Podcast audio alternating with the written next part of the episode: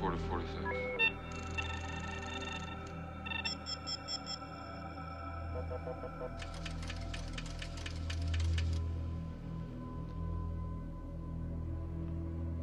Pull back.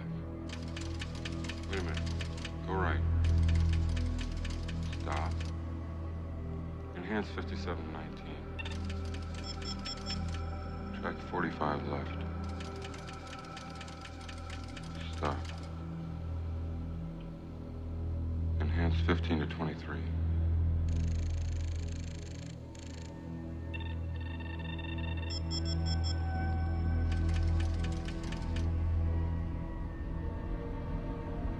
Give me a hard copy right there.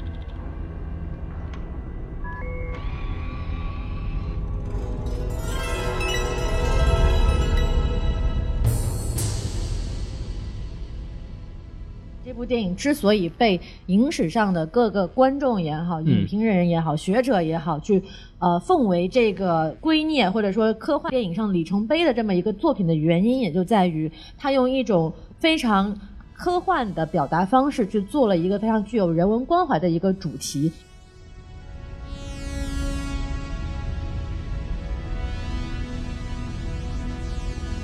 好，欢迎收听新的一集什么电台啊！我是孔老师。我说大老师，哎，今天又是大老师跟我来做节你看目，又是我的空，这王老师是什么时候才能回来呀、所以我们这个神电台和魔电台这两个 已经电台彻，底分家了啊！对对，《银翼杀手》我们会做两期节目，然后今天是做一期前瞻，会是的在节目电影的开播之前放出来，然后我们还会做一期影评节目，由北美那边的小队负责啊，那个时候就有王老师、西多老师和宋老师了。那这期节目我们绝对不涉及剧透，大家可以放心收听啊。对对对，可以放心的使用。对，然后我们今天为什么要讲《银翼杀手》这部片子呢？它这个非常重要的原因是因为它那个二零四九要上了，是的，对，这是在 N 多年以后的这么一个所谓的续集吧。嗯然后还有会有原班人马的出演，包括我们的韩 Solo 同 学，应该是可以这么说，韩 Solo 老师来，韩索罗老师汉索罗会继续我们的出啊演。然后呢，因为这部片子在世界影史上，尤其在科幻电影里边，它是一个有一个举足轻重的地位。而且可以说是一个在赛博朋克上面，它是一个开拓者。然后这部电影当时在上映的时候也有很多的争议，特别是在当时的时候，票房是非常不好的。嗯，从这点看来，有点像《大话西游》的感觉。其实，对在多少年、十年之后，可能才会受到大家真正的认可。是的然后，我们也担心会有些观众可能会因为这些原因对这个不对这个二零四九会失去一些兴趣。对所以对我们来说呢，我仍认为这是一部值得去推荐和讲的电影。然后趁这个机会呢，也正好把。这个前传《银翼杀手》呢，给大家好好的讲一讲，嗯让他知道这部片子到底为什么那么受业内的关注，还有一些影评人和影迷的关注。就孔老师是非常有担当的一位影评人啊，电台主我播，们铁肩担道义了。呃，嗨，没听 说过。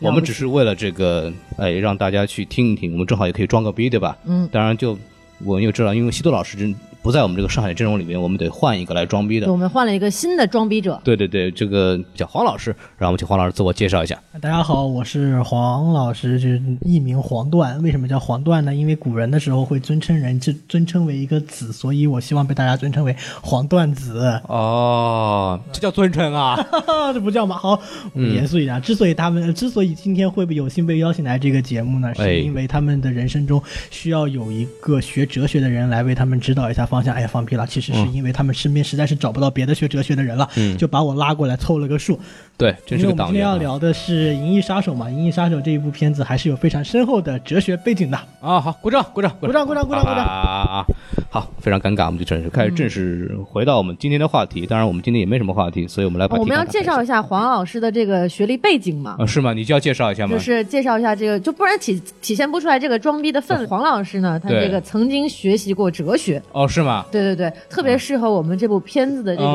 哦逼格的感觉，对不对？哦，对对对，对哲学是什么呢？就是什么意思呢什么都不懂，你要胡逼逼几句嘛。对对对对哎，对对哦这样子的，那我也半路学过出家哲学半路。跑， 不好意思，不好意思。然后我们继续吧，我们开始啊，这个因为主要今天讲的呢是不是二零四九，是之前的那部我们的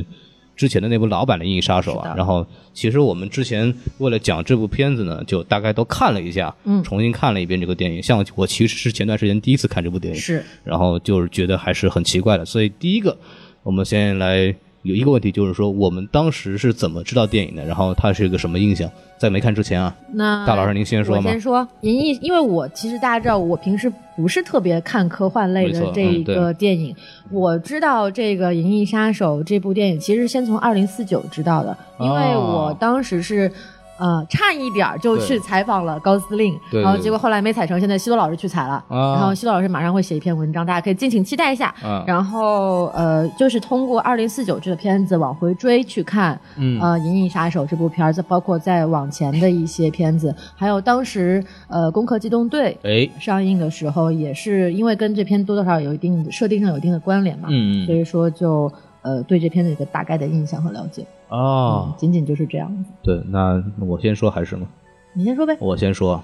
靠，我这个很早就听说过这部电影，嗯然后就很多人就是孔老师，你爱爱看电影吗？我还行，那时候我还不怎么看电影，还不做电台嘛。然后说你喜欢看科幻片吗？还可以。他说你喜欢看那种快节奏慢节奏的？我说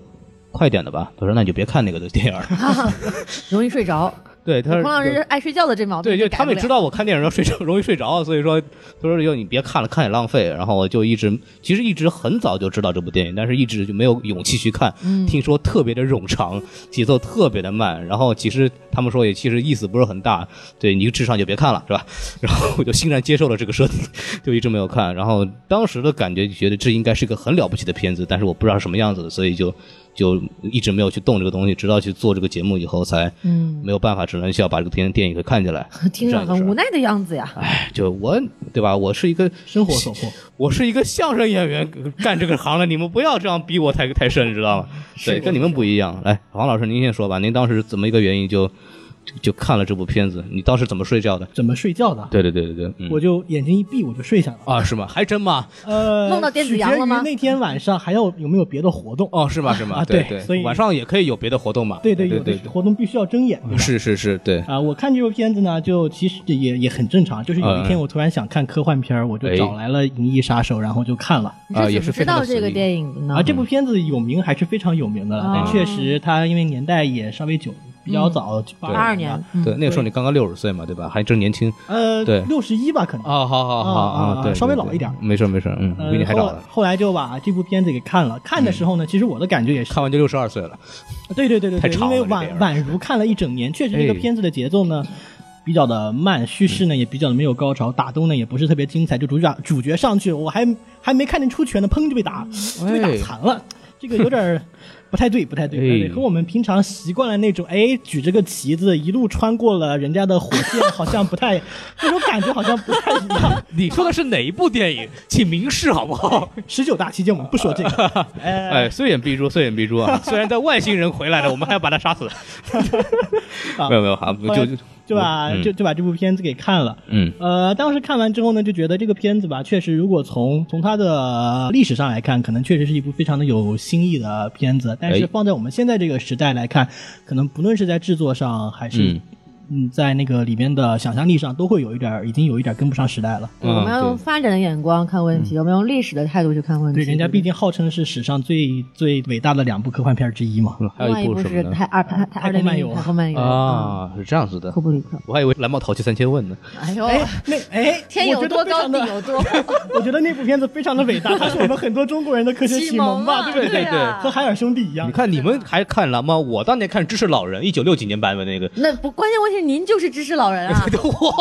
我我拍的是什你么？就是那本人啊。哎呦我的 天哪！我当时看的是听的是老爷爷听我给我讲故事，啊里面讲到了一个吃下的西瓜，西瓜籽儿会不会在肚里面长出西瓜树的故事。哎，对对对，后来你试了吗？后来我试了，发现第二天它就出来了。嚯， 寄生虫那是一太可怕了。呃，来说正经的啊，就是就是刚刚就是黄老师说到这个问题，就是我我也是看完以后就觉得，因为我看科幻片儿，我硬科幻看的很少，这种嗯软的，像《星球大战》这种流行文化偏流行文化的东西，我可能看更看的更多一点，就感觉这个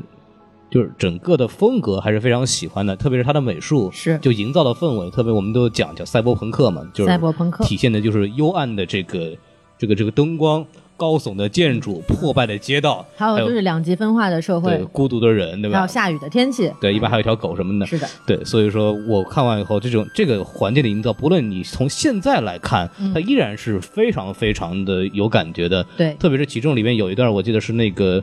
那个他那个造机器人的公司叫什么来着呢？ Tyro，对 Terra 的那个他的总公司那个金字塔、那个东西，我觉得是很有想象力的，嗯是把这种当时机器公司统治。整个世地球世界、人类世界的这种状态给表现得非常好。总体来说是一个很有想象力，而且氛围营造特别好的一部电影。对对我来说这啊看的时候还是非常有感觉，尽管它年代已经这么这么久。所以说，我们就正好就说到这儿，就可以聊聊这个。我们刚刚讲了嘛，这部电影它主要是赢在一个年代上面，呃它最早在那么早的年代，它已经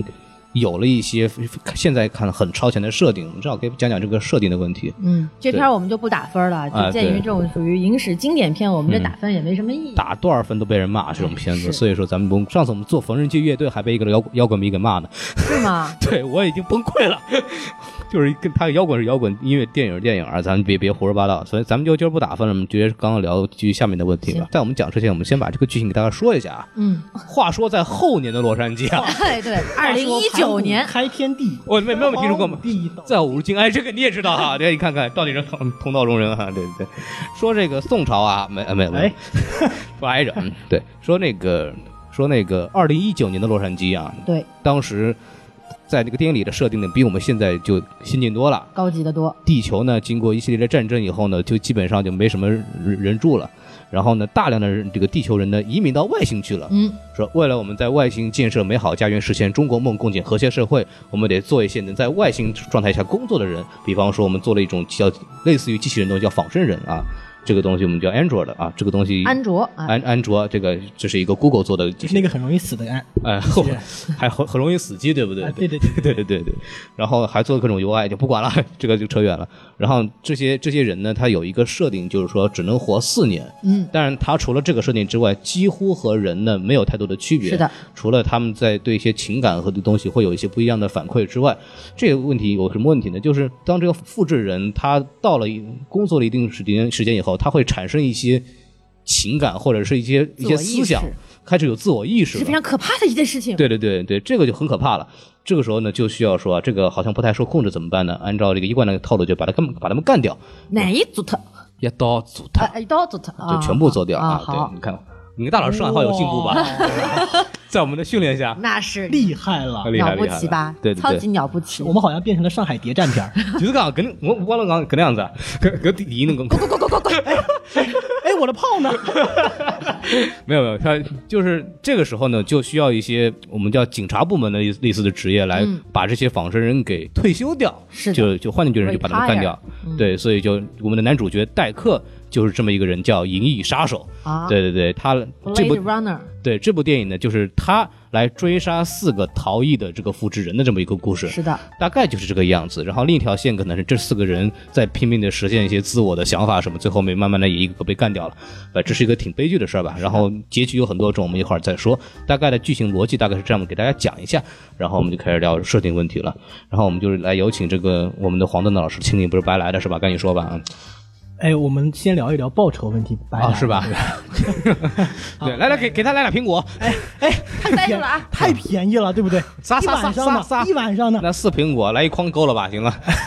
下苹果也不少钱呢。哎，回到正题，回到正题。哎，是吗？还有正题的。的，哎，继续。你们跟我来叫我来的时候不是这么说的啊？有来吃苹果，我们不是来来说话说话， 别愣着哎。最怕空气突然的安静。来一嗯首歌吧。那所以个我们回到对， 说正题， 好，我们哎回到正题，回到正题。这个嗯这个《银翼杀手》这部片子，它的呃这个设定和小说是一脉相承的，是吗它的小说这嗯，它捧哏捧哏捧的非常的棒。哦，你看看，它哎的小说孔老师此时已经王老师附体 了，没办法，我现在只能撞汪老师，而且 我对这部电影漂洋过海来的，附体。我对这部电影的了解跟汪老师也差不等等多。会儿漂洋过海来附体，对 呀，哎，有一点哎。哎车车 车！可以了，可以了，说回来，别扯远了。好，我们回来。那个、嗯这部片子其实和它的呃小说是一脉设定是一脉相承的。这句话我好像已经说了三遍了。嗯，没关系，可以再说一遍的。重要的事情说三遍小吧。说呢嗯叫做《仿生人会梦到电子羊》吗？嗯这是一个非常有意思的小说。它出版嗯是在六十年代，后来又再版了一下，所以他把小说再版的时候呢，把设定从原来的一九九二年改到了二零二一年，因为发现一九九二年也好像科已技经差了过去了。对，那时候对刚出生嘛，已对经吧？快快快过去了，然后我们的科技呢还差了一大截。所以呢，出版商就很鸡贼的改了一个方式，听说现在又要再版，不知道会改到什么年代啊、啊，啊，这个机器人会这个这个书的作者叫做菲利普·迪克啊，嗯对，就最近有一部很红的英剧叫做《菲利普·迪克的电子梦》，嗯哦啊，其实呢就是跟这个书有一定的关系的。 ，OK OK 当然我们这 OK，个现在不聊这部英剧，我们回来聊这部原作啊，嗯，对聊，这个机器人的事情。差点又扯远了，嗯，啊好你继就续是说，补充一下这个资料嘛。哎，对对对对对对，这部嗯剧也非常推荐大家去看一下，因为也是一部脑洞非常巨大的科幻剧。嗯，大老师的知识面还是非常广的。那我对们对对回到刚刚的那个，专业吹捧， 商业吹捧商，业是吧？商业是吧？回哎到书上啊，我们回到书书上，这个书的设定是呢，在人类不久的将来爆发了一场核大嗯战，辐射城呢就遮天蔽日，把就像当年小行星撞地球一样，把世界上所有的动物呢都给弄死了。所以啊所以在那个时候呢，呃，人们就以纷纷以养了一只真正的动物为荣。呃，嗯有些人养不起真的动物呢，就养了一只电子动物。于是这就是是题目里面电嗯子。我小时候也养电子，子宠物，可能不太一样。哦是人吧家那个电子宠物呢是以假乱真的，仿的特别像，你不把它捅开，你不知道它里面到底是啥。呃，这就是题目里面电子羊的来历。而为什么叫做仿生人呢？仿生人和机器人之间有什么差别呢？其实我们看这部电影中，呃。呃，戴克打死的，就打死的那些仿生人，他们有什么特征？就是打死之后鲜血直蹦，哗啦啦啦，哗啦啦啦，和真人好像没有什么差别。哦这其实真是正拿香香水哗啦啦啦流是吧？ 哗啦啦流， 大老师的知识面还是丰富。都转 到 hiphop 上面去了，江湖路远，这江湖流嘛，对不对？ 对，哎嗯，其实是是因为机器人和仿生人之间是有差别的哈，哎这个我们一会儿再说，我们先把设定讲完。嗯呃，然后人类为了逃避这种奇奇怪怪的地球环境呢，大家就开始了呃去星际殖民，哎去开垦。星际殖民之后呢，就跟刚刚孔老师说的一样了，为了便于星际殖民，你首先你需要有一个伴侣吧，有对时有时候你有各种各样奇奇怪怪的需要，对不对？都需要一个伴侣来帮你说清楚了，什么需要？那个，比如说要烧个茶呀。哦哦做个饭啊，对不对，都需要有也能一个做，也对能对做嗯对，还有开开垦个荒地什么的，就都是需要买伴一个田螺姑娘呗。对对对对对，你需要买一个复制人哎去。啊那我觉得这些人应该在这上面都要向我们的马特·达蒙学习一下。你看哦他，一个人在火星上也可以过得那么好，他完全不需要伴侣嘛。他们不会种土豆啊。他们可能不太会把怎么如何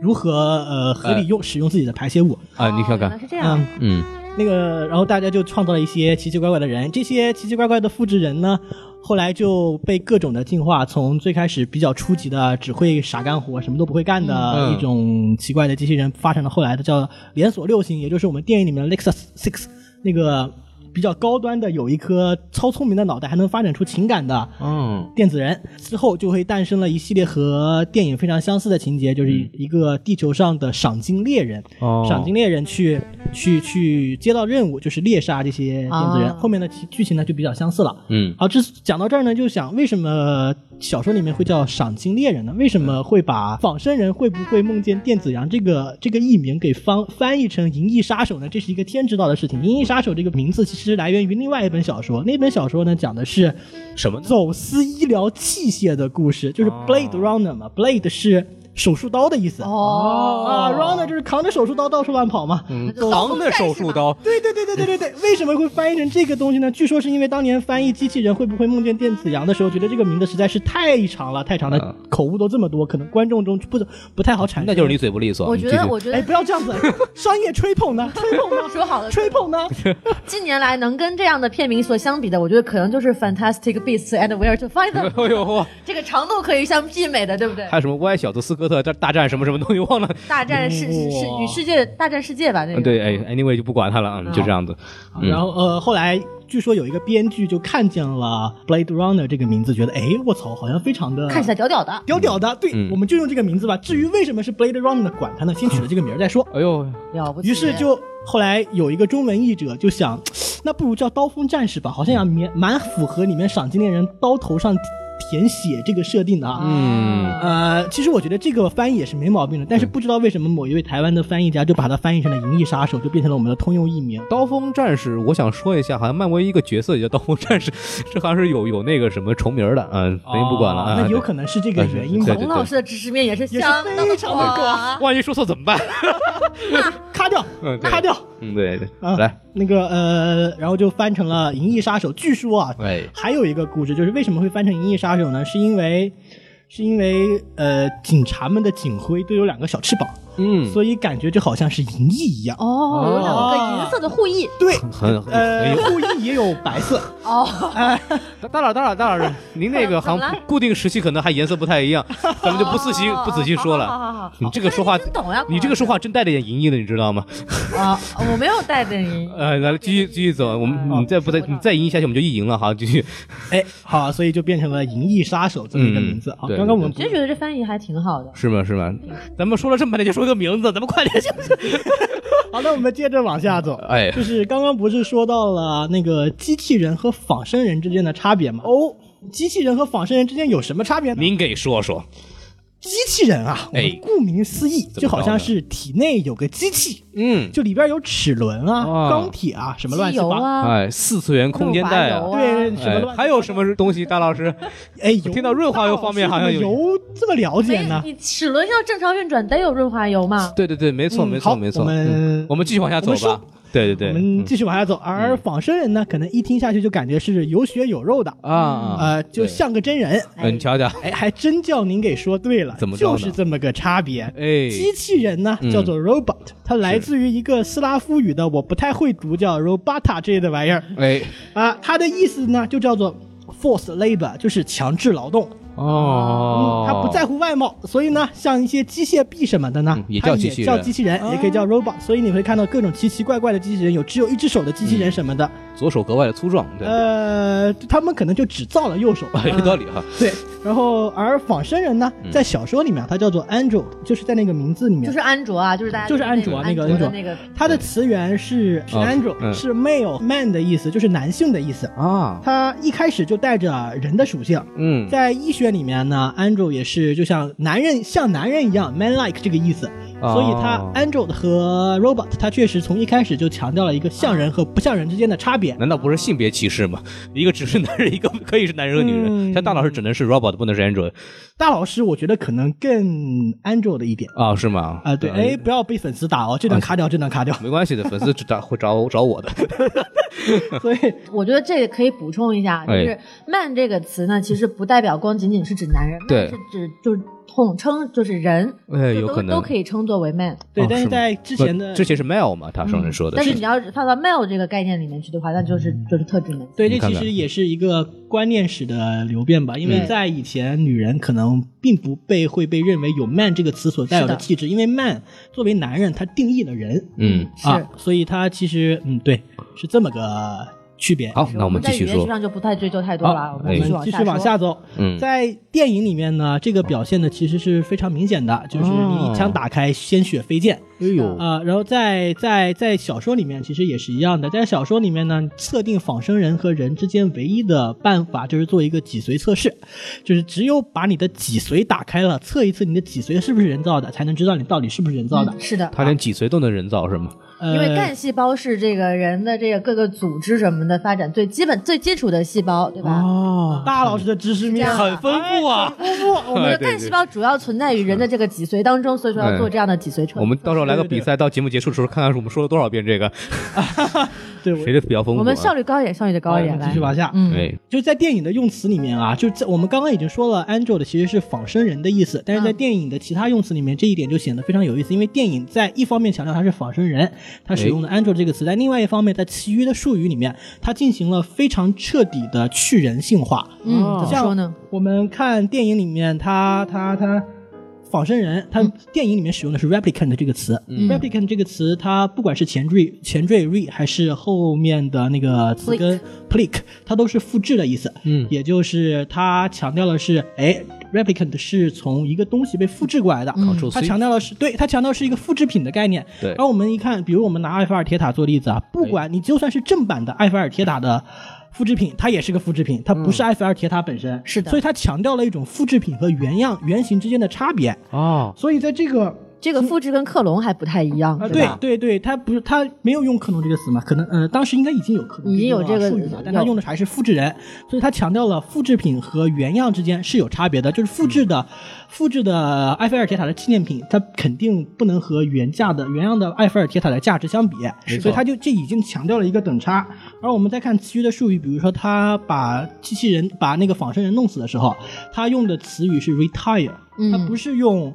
比如说 execution 这种呃比较比较就比较和生命相关的意思，因为 execution 处处决嘛，它是强调把生命剥夺。但 retire 这个词，它可以比如说汽车报废的时候也可以叫 retire，嗯，它是对于机械和对于人都是适用的，它没有那么强烈的人性化的属性。再比如我们说它的那个呃，就是像相当于人的生日的吧，就是 replic 就是仿生人的启用的日期，是的它叫 incept date，就是叫启用日，它不像我们哦人类一样叫生日。 ，birthday 对，嗯而且呃，还比如他们的使用寿命，叫他们用了 longevity 这个非常文文绉绉的一个词啊，嗯嗯即使是在复制人自己的口语里面，他用的也是 longevity 这个这个词，嗯他没有用更口语化的像 life、lifespan 这种词，是的就是因为 life 这个词有很明显的生命的指向，所以他电影里面用的所有的术语都在去生命化、去人类化，嗯他们就是拒绝承认。呃你，们仿仿生生人人算人是有是吧生命的，嗯啊，拒完全拒绝的承认这一点。是的而赏金猎人的，呃，也就是《银翼杀手》的行行为的一个非常重大的支撑，就是他们认为。仿生人是没有生命的，这样嗯子他们才可以肆意的去 retire 它，不然的话，你如果把它当做一种生命，你就相当于是，就相当于真的变成了一个杀手，这并不一定是所有的警察都愿意做的一件事儿。是的，所以就可以心安理得就地把他们搞定对，了，心安理是吧得，心安理得的把他们弄死。从概念上免除了这一层道德困境。哎对这个片子的主题啊，其实和 AI 是脱不了干系的。嗯我们发现在这部片子里面，一个仿生的人，他不仅具有人类相相类似的智力，嗯他还具有人类相类似的情感。像我们的 Rachel 就是那个长得很漂亮的女主角，那个女秘书是吧？那对呃，那就是那不不个不老就是那个总的那个对 Carol 对嗯对侄女他说的啊对对对假侄 女，假侄女，她看起来好像已经爱上了我们的 Han Solo 先生。哎我又串片了 啊，走错片场了。啊，对不起哎哦我的对不起妈呀！爱上了韩 Solo 先生呢，就而且他坚信自己是一个有情感的嗯人类，直到他被我们的韩 Solo 先生揪出来是一个仿生人，他才不得不接受这个悲伤的事实，然后开始放纵自己和韩 Solo 先生在床上进行了一些哲学交流，啊对，是吧进行了一些哲学交流啊。嗯这个 AI 在在在科幻片上也是一个非常非常非常有意思的题材哈，就从古至今，三皇五帝到如今，都有无数的片子去探讨 AI。嗯，是是是是是，三皇那时候是什么片子？你给我讲讲。三黄鸡，啊，我们来严肃的装一个逼，就是在《山海经》里面，确实有一个周幽王跑到昆仑山，见到了传说中最古老的机器人的故事嘛，就是哇有啊是吗？确实这么有这么一个故事，了不起了，对，了不起，了不起，了不起。嗯对好，我们回到现在的片子上， 搞定跑回来，装完逼就跑，不行不行，撑不下去了。 对，继续往前走啊。让我们来看看 AI AI 到底是什么呢？就是到底到了什么程度，能够被称一个人工的东西能够被称作有智能？嗯，这个东西呢，呃，最早的时候可能大家也比较耳熟能详，就是图灵，图灵提出来一个图灵测试。是的，呃，图灵测试就是说，如果把你扔在一个呃屏幕前，嗯，然后你知道电脑屏幕的对面有一个不知道是什么东西的东西在跟你做交流，嗯如果你无法分辨出给你做交流的是一个机器还是是一个人，嗯那么就说明这个机器通过了图灵测试，它就是被判断为有智能的。就比如说今天我跟今天我跟那个 Siri 聊天，我发现 Siri，我靠，我真的是觉得 Siri 是我的女朋友、s i r i 和我的女朋友完全没有任何的差别。好，那么 Siri 就是一个人工智能了。哦但如果 Siri 让我觉得，哎，你不过就是个产品，那么 Siri 就不是人工智能。嗯这是图灵测试。所以说你真任性，呃，Siri，哎，说到女朋友呢，这个事我们就不继续往下谈了。哎，是吧？ 非常的悲伤的一个话 啊题。来，我们哎对继续走。 但是，但是我想说的是什么呢？什么呢嗯就是我们电台的机器人已哎经通过了图灵测试，我们电台的机器人太可怕了。非常的可怕。你跟机器人对话，你完全区别不出来它到底是孔老师呢还是孔老师。我最近把它关掉了。可怕啊，了说到这儿，我建议孔老师可以去和阿尔法猿进行一下交流，可能你们会碰撞出。嗯我下棋下不，过它，是不是我就不不是人了吧？那你可以找一条狗嘛，哎呦，没听就说找过。阿尔法狗嘛。哦，有道理，有道哎，理。你看那个孔老师，他好像一条狗啊，是这意思吗？哎，我什么都没有说哦，大佬，你这是猴儿怎么着啊？ 不行吗？我站在城门上，哎，没听说过。嗯，呃，我们刚说的太尴尬啊，了图灵测试是的好，图灵测试呢，对图灵测试，呃，其实有一个有一个问题，就哎什么是问题呢为真的能够让你分辨不出来是人是机器的，就一定是就一定是一个人工智能吗？就好像你很多人你分不清他是男是女，但他。很有可能是男人变成了女人，或者女人变成了男人。嗯，所以呢，你不能通过问问题分辨不出来判断他到底是人是鬼。哎于，是，那举一个例子，比如说我们有还有一个呃实验叫做中文房间，嗯，嗯我，们把孔老师扔到一个房，呃，不对，等一我会们儿把，怎么就都成我了？ 我们把我们把一个不懂中文的人啊扔到一个房间里面，哦然后给了他比如中文的翻译机制，给了他很多很多无数的可以用的小纸片和笔，他可以，还还有给了他中文字典，他可以把外面输出来的信息翻译成中文，然后再给递出去。他期间完全不会中文，因为他从他他他他他无法掌握，他理解不了那些方块到底是什么意思。嗯但这个时候呢，外面有一个人给了他一张写了中文的纸条，比如说你吃了吗？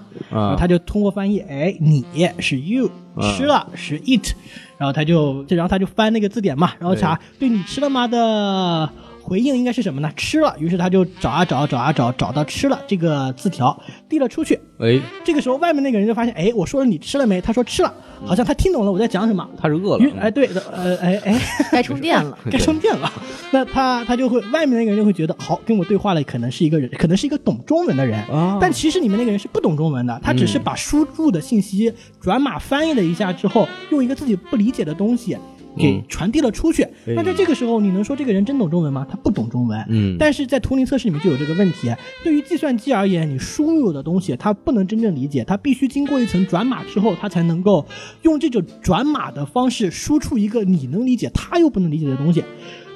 呃，所以不知道大家能不能听懂这里面之间的、哦对我已经不理解。解了啊，就是就这这这就是其实就是两个互相对立的一个两个思想的实验嘛，对不对？嗯就是说图灵测试呢，是我们去看，就简单来说，就是去看这个判断这个机器它到底有多智能。对哎吧？然后那这个中文房间的测试呢，其实就是去抓到了图灵测试的这么一个漏洞，就有可能对说它里面的这个机制系统完全不理解对你的没错内容没错，嗯但是它依然可以把它准确的传达出来。而そう此です时か此刻在电脑面前的你，你是不能判断它到底是懂了还是没懂的。对，哎没错。啊大老师知识所以呢也是很丰富啊。对，没错。我大老师我还是只是总结的，哎，你你你永远不知道在此时说话的大老师到底是不是一个机器人嘛，对不对对对，没事儿，一会儿呃，大老师可能和图灵也有点什么关系。一会儿儿拆开来看就知道对，一了会儿啊。拆拆掉。对对，所以呢，图灵测试只是只是做了一个表表面，嗯你看起来它像，它就是了。而中文房间的这个测试呢，就深入到了我们人类智力的内层，就是我们人类的智识啊，到底是怎么运作了。比如说，在啊我说香蕉的时候，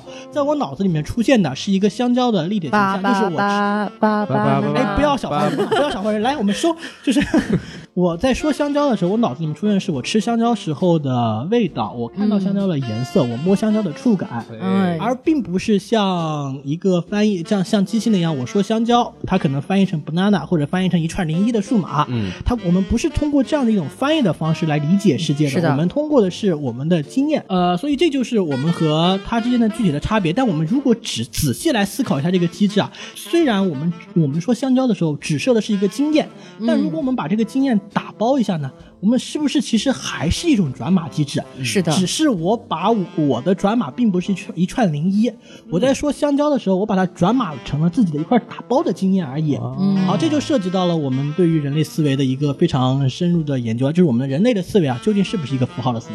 就是我们的思维到底能不能够被用符号逻辑化的表达出来？嗯对，嗯我们再来举个例子啊，比如说我说香蕉像太阳这样一个东西，我们从第一反应上来说，香蕉和太阳好像没有什么相同的东西，于是我们可以做出一个。呃，推断就是香蕉是太阳，应该是人才能说出来的话，因为对于机器而言，香蕉的马和太阳的马，它们之间可能不具备任何相同的马段，所以它没有办法把这两个东西联系到一起。而人类不一样，人类的思维非常的发散，非常的跳跃。我说到香蕉，我再说太阳，两个之间连到一块儿完全没有问题，我根本不需要去深究里面的机制到底是什嗯么就。是一种意会。对，这就是一种意会。但是其实呢，我们再往下深究，可能不是这个样子的。香蕉和太阳之间两个东西的意象之间，在我们的大脑里面真的是一点儿连接都没有吗？可能并不是。香蕉是黄色的，太阳也是黄色的。香蕉给我带来温暖的感觉，太阳给我带来的也是温暖的感觉。我以为自己做了一个两个，呃以为自己说了两个完全不相干的意象，两个完全不相干的经验，但在我们经验的深层，它可能还是相关的。是的，所以对于机器而言，也许我们看了一大串零一的嘛，觉得我去这两个玩意儿之间有什么相关性？嗯但它们的内层可能确实也是相关的，只要有这一点相关性，我们它就可以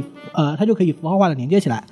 所以人类的经验和机器的思维可能之间并没有太大的差别。当然，是这的是一个有。其实这是一个有非常有争议的话题，就是人类到底人类的思维到底是怎么运作的，这也是一个哲学家和呃科学家之间都都都无法弄出来的事情。或者换句话来讲，就是人的思维到不到底可不可以被完全的复制他的大脑的这对种机对制？对，就是这是大家都还没有完全就什么看什么东西看出来的定义了人，什么东西定义了对思维嘛嗯对，因为你一说人的思维，其实也无非就是大脑中的电流嘛。嗯那这些电流是怎么造成你光怪陆离的思维的呢？这个东西里的机制啊，其实是非常缺失的。我嗯们人类现在的技术可能还完全无法了解这个问题的答案。对，有点其实有点像，我们就讲到 AI，可能就是最近比较比较比较熟悉的，可能就是那个漫威的那个《复联二》里边的那个奥创。它其实，在里边讲的就是，就是奥创里边本来来源是那个心灵宝石的那个东西，打开来，它像特别里面提到那个 Jarvis，、它嗯整个的那个运行的图的方式，就是一个大脑的那种状态，是的没错其实就是一个非常接近于人脑的这个一个这这个所谓的运行方式的这么一个东西。是的，其实它也是这种 AI 其实有这方面的一个体现嘛，尽量的复制人脑的工作方式。啊，对对对所以 AI、对刚刚说了负责人脑工作方式嘛，AI 的一个很重要的呃基础设定，嗯就是认为人脑是的运行运营是可以被模拟的，嗯啊，因为如果人脑的运营不可以被模拟的话，AI 的整个结架构就就丧失了基础。对，因为 AI 本身它的这个名字嗯 artificial intelligence 的这个意思就是说模拟人模拟智力，其实就是这个意思，人哦工智力。对对对原来不是 Alan Iverson 啊，啊，这样子才听才听明白啊！ 对你说看了你半看天，AI 才才弄明白是怎么回事、啊。对对对对对，我说怎么没篮球呢？说半天，哎， 嗯，退役了继续退役了哎啊，这样这样的 retire 了嘛，对吧？我靠， 完了，就打完四年呀完！完美的联合在了一起， 哎呦我的天，接上了。啊对，好嗯，好，我们刚呃刚刚这个说了一大串啊，说了 AI，那我们发现这个电影里面其实还有一个主题就是情感，嗯，是呃的，这也是人类人人人类对于 AI 的一个非常孜孜不倦的一个探索，就是比如说那个机器人三定律中间不是就是有一条不许爱上你的主人吗？啊对爱上什么的？其实就是，其实就我刚刚就是前段时间，其实我们就讲了一个，就是一般来讲，我就是地球人在电影里边是怎么设定认定这个复制人，就是他没有情感嘛，就是对对对他只是初步的模拟了人类大脑的这个整个的工作系统，但实际上还没。我们刚刚电影里边的一套一系列问题，就是判断他是不是有冲动，是不是有那种直接的情就感。移情测试嘛，对其对实就对是嗯对。然后像接下来我们可能就讲讲这个关于情感的问题啊。对，没错，这个我们电影和小说里面对于人和复制人的一个很根本的差别啊，就对除了那个脊髓测试之外，就是，呃，复制他们认为当时的人认为复制人是不能具有人类的情感的，他们的对理论预设是复制人不具备人类具有情感的那些记忆、那些经验。就、其实这个也很好理解，就如果就就我我复制人只有四年的经验，是的而以我为例，我可能已经有六十年的经验了。在我哦六十年的人生中，我遇见过很多人，我有我的父母，我有我的爱人，我对他们，我和他们的长期交流呢，形成了非常深厚的人类情西感。方哪个国家我没去过，对不对？对对对对对对，我和华莱士之间可能还有一点。还有一点不能说的故还有事，一点就 beef 比如说啊我们在苏格兰的时候打了一 场仗什么的，然后他喊了一句 freedom， 哎，我哪个华莱士啊？呃，所以不是那个活塞那个吧？哎，活塞哪个是吧？还下一哪位，个 对对 对，是那个肚子不好的华莱士还是？对，继续往前走。呃，好，电影里这个预设是非常的有道理的哈，但嗯是、但是我们从另外一个方面来想，就是机器 AI 究竟能不能够发展出来人的智力，也啊就是所谓的共情。在电影里面，我人类呢，比如说看到了自己，就是人类作为一个女性，你看到了自己的丈夫在盯着一个裸裸女的照片看，你会起嫉妒心；你看到自己的包是牛皮做的，你会起同情心。这都是人类具有而机器有机器人所不具备的能力。但我们现在来假设，好，现在我们假设一个正常的人，哎，我们不知道你大脑的哪一块地方坏掉了，反正就是你大脑坏掉了，你脑子哎坏掉了。脑子瓦特了。 哎，啊，然后这个时候我们要修复你的大脑，大脑怎么办呢？我们就把你大脑里面的细胞啊，一个一个一个的替换。就我把你大脑里面的细胞，就 A 细胞先替换成一个硅基的啊，硅基的电子元件，B 细胞替换成硅基的电子元件，一百个、一千个、一万个，只是所有的嗯细胞都被替换掉了。我们现在假设每一个细胞和每一个硅基的电子元件都有完全相同的功能，它们就是传递电流嘛，完完全全一模一样。那这个时候，拿铜线也可 以啊。呃，哎，继续，就是呃，既然基于这种假设，那我们就因为功能是完全一样的嘛，那么在嗯替换之前的你和替换之后的你，照理来说应该是完全一致的。是啊就你嗯同你可以照样的爱你的父母、你的朋友、对你的女朋友，你照样可以虐狗。就肉联厂不要啊呗，对吧？对对，但是差别在于你现在已经是一个生化人了，哦你的大脑已经不是原来的大脑了，你的大脑已经没有了，五块钱一斤没有的脑现在子了。怎么办？僵尸吃掉了你的大脑，对，啊，这个时候问题就出现了什，么我问题们换掉了你的脑子，你现在变成了一个生化人，但哎是在我们的逻辑设定上，你是一个具有情感的生化人。嗯，对，因为所有的功能都是一样的嘛，是啊啊你还是可以爱你的爱你的女朋友。对对对。那这个时候到底，呃，人呃 AI 有没有情感呢？在这个设定里面，我们发现，哎，AI 是有情感的， OK，你可以完美的复制人类的情感。就如果你在这个时候坚持认为 AI 没有情感，就是复制完之后你就不具备情感了，你就需要讲明白我是复我是替换到哪一个程度你开始丧失情感了呢？是我替换临一界个点在哪里对我替换了一个你没有情感了，你替换了两个你没有情感了，还是所有的都替换掉了你才没有情感？啊嗯，即使你讲明白了，比如说我们就人工画一条粗暴的红线，全部替换替换完，你就没有情感了。那你也需要解释一下为什么每一个部件都相同。嗯，但是把把你的蛋白质和水做成的细胞换成了硅基的元件，你就已经没有情感了。那中间的差别到底在哪里？你可能就是就就是是脑子有没有水的问题嘛。哎， 灌水灌水。所以这个问题对于不管是哲学家还是科学家来说都是很难解释的。嗯所以我们可以倾向于认为，哎，AI 其实是可以发展出人类的情感来的。是有这个潜能。对，有这个潜能，除非你进行一些奇奇怪怪的设定。 啊，哎我们来，看编号八九七五七里面的设定，对哎吧？ 嚯，这个又串戏了啊哎，。串起来，串起来黄。老师的知识面也是相当的广嘛，中华金曲小歌库是吧？不是白叫 的。 好，呃，继续，我们继续往下走啊。我们继续往下哎好，那我们来发现啊，在在这个时候，AI 既具有了人类的智力，也具有了人类的情感。那么 AI 和人的差别啊，到底在哪里？一个碳基，一个硅那基如果嘛我们是完全的生、生化人呢，就完全跟龟没有关系，我们就是用用组织来建造一个人呢，对那对吧？那其其实这个还是一个人造人的对，概那就念。跟王八没有关系了。还是一个 replicant 好和这个 robot 的区别，对吧？哎，对，好，说的好，好，啊好嗯，好，呃，我们来继续就这么往下说就是反不管怎么说，我们就把生化人和机器人都统称为人造人吧。就哎人好造人嘛和人之间区别到底在哪里呢？那首先我们来看一看什么到到底什么是一个人哈，这是一嗯个终极、终极问题。我哇，我们的这个节目太有深度了，嗯就我相 信，那很多观众到现在为止呢，很多人都已经听晕了，就已经，还能坚持到。你要你要你要继续往下听，往下听你会更糊涂的。 来，继续， 我们鼓励一下，现在还能坚持到现在的听众，好不对好？哎对，哎来来来来来来来，不要放弃我，听完这一篇呢，你你的智商也不会有什么上升。那个大家可以期待我们的影评节目，这个你不用听了， 太可怕了。我们让黄老师继续说啊，哎啊黄老人师人人造人跟人的区别，黄老师跟人的区别到底是什么？快说人之为人的根本是什么？嗯好，我们来说定义人之为人的根本到底是什么？是什么呢？就如何使我们成为一个人？我是怎么觉得自己是一个人的呢？你们可以觉得我是一条狗，但是我觉得自己是一个人，啊，那怎么办呢？就这么任性，咬你啊！那就真的不是人 了。继续吧，好，呃，我们现在我们还是来做一个做一个实验，就我们叫做在哲学上呢，我们这个叫做是思维实验，哎，也就是我们光动脑子不动手。好，嗯，哎来，大家跟我们一起来做这个实验啊！来，我们来运动运动你的大放下脑你的手，左三圈，右三圈，脖子扭扭，屁股扭扭。哎，呃，我们现在假设啊，有一个人他非常的厉害，他很聪明，而且对国家具有非常强烈的功强非常强的。呃非常非常非常大的功绩，所以不管他发生什么，我们国家都要尽力抢救他。哦，是吗？对，好，这所以把个时它候放到水晶棺材里吗？哎， 执着，不要说这个。好，继续啊。好，继续那个，呃，这个时候我们水假晶设他棺里的有可能是白雪公主 啊，哎，这太有道理，但是旁边没有小矮人呢，他。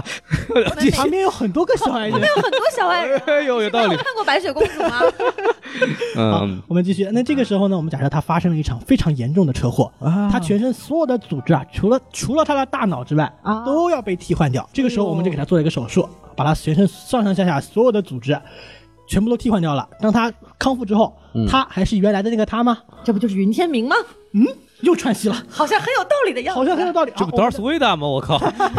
我们的第一个直觉反应啊，他当然是他了，嗯他是啊他有他自己原来的知识、原来的能力，对不哎他就被对完全的复制了，他当然是他。嗯好，那我们先记住这个结论哈，被替换掉了身体的他还是他。哎，那这个时候我大们家可以参照这个《攻壳机动队》的这个设定啊，就是这个素子。哎啊，我嗯对们这个草剃素子就是这个队长，对，他从一个亚洲人变成一个白人了以后，他还是个素子。啊，对，没错，他其实就是就是肉体已经全面毁灭了，但是只剩下一个大脑，但是对用对这个整个仿生的这个这个这个程序呢，给他塑造了一个肉体，啊嗯嗯就变成了这个素子。啊对，没错。然后我们继续我说们下继去。续说，所以他还是他。那这个时候我们假设他命途多舛，这个时候又遇见了一起刺杀，刺杀嗯呢，枪的子弹从他的左左太阳穴入，右太阳穴出，就把他的脑子给毁灭了。但是哎因为他的大脑太重要，他能力太强，他的攻击太大，所以我们还是要拯救他的脑子，怎么办呢？有于是我 Statesman 的那些东西啊，哎，哎，于是我们就又给他的大脑原样复制了一个，又给他安回去了。这个时候他又康复了。是这个时候他还是不是原来的他呢？我想电视不是电视机前，手机有奖竞猜是吗？要不手我开心词典，这样一个错误答案，你确定吗？吃到一个错误答案，吃到一个正确答案，你确定吗？我靠，那就确定不了这了。这个是王刚老师的鉴宝，这个什 么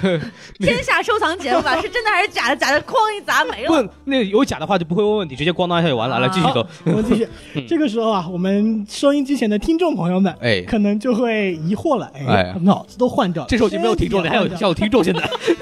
那到底还是不是原来那个他呢？可能嗯他等他康复之后啊，他身边的人还是会倾向于认为他是原来那个哦他，因为毕竟说的话呀、做的事啊、爱的人啊，对不嗯对？都是同一个。 也不一定，一个人都会变心的是吧？然后继续走，男人都是靠不住的，对不你对？瞧瞧，对对对，哎，朋友，我很心痛你以后或者是现在的女朋友啊，呃我很心痛，我我哎算了，对吧？所以在呃，但这个时候我们可能会，刚刚我们也说到了嘛，他爱的人啊，嗯什么玩意儿的，可能都还是原来的那个他，所以他还是原来那个嗯他。那么现在我们假设，突然有一天他命途多舛，他失忆了，哎，他现在连记忆都没有了，他想不起来他身边的人是谁，这就是韩剧嘛，这嗯就是， 他还是不是原来那个他呢？对我觉得可能收音机前的听众朋友们，嗯，这他个是时李候敏，镐，嗯，哎， 可能就更加的疑惑了，哎，哎连连记忆都没有，他还是不是原来那个他呢？如果我们说不是原来那个他的话，那么我们现在看看那么多阿兹海默症的病人们，是不是他失忆了之后，他就不是原来的那个他了呢？可能不是哦，然后我们再往下推一步，如果他这个时候突然又恢复了记忆了呢，那是不是就又变成了，就是是不是他就又变成了原来那个他呢？那他丧失记忆的这段时间，他到底是谁谁呢呢？哎呦，这个问题我非常生的，从何来，死往何去？过去的时间在哪里消失？张老师，张老师，动手吧，动手吧，请你闭嘴，秀才，动手吧，动手吧，是我杀了我。把老子的意大利面拿来给友军尝 尝。 没听说过，刚刚我们已经说了嘛，这么一个复杂的问题，哎其实就是关关涉到人的自我认同。嗯嗯这其实是我们人作为人的，就是基于我们对自我的认识啊，哎，构建出来的一个我们叫做自我认同的东西，叫做自我同一性。就是我们会发现这个问题无敌之复杂，你不知道自己哪个部分没了，你就不是你了。嗯但是不管怎么着，我们还是承认你是你是个人，啊，对吧？哎就从头换到尾，你所有的东西都是人造的了，嗯但你还是个人。哎，那我们来看看复制人的复制人的这个概念呢。好，我们再来假设这个人从一开始啊，嗯，他出了个车祸，他就彻底的死了，身上所有的部分全都完蛋了。哎，但是因为他的功绩非常的大，我们嗯不能没有他。是，啊啊，那么我们国家啊，就完完全全的重造了一个他，嗯啊，就从脑子到身体一步到位，我们全给他重造了。哎，这个时候，你觉得这个人啊，就是这个重要的人啊，嗯，他到底是一个人还是一个复制人呢？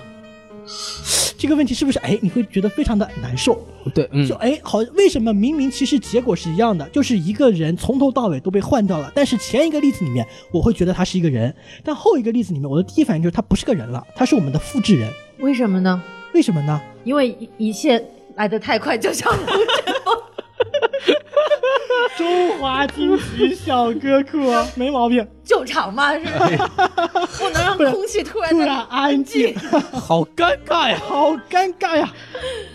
好，我们这个时候我们也可以往电影里面套啊，就是 Rachel 的例子。嗯 Rachel 终于回到电影了。太不容易 了，不容易。张老师，这句话我也等了很久，经过了漫长的时等待，我们终于回到电影，就仿看佛到过了一个世纪 啊！ 那个什么，这个地方你说我到时候看一下时哎间，我会说一下到底在什么时候开始重新开听这个节目。好，来各位观众朋友，不，听这是听众朋友，我们可以哎众朋友们回到电视机哎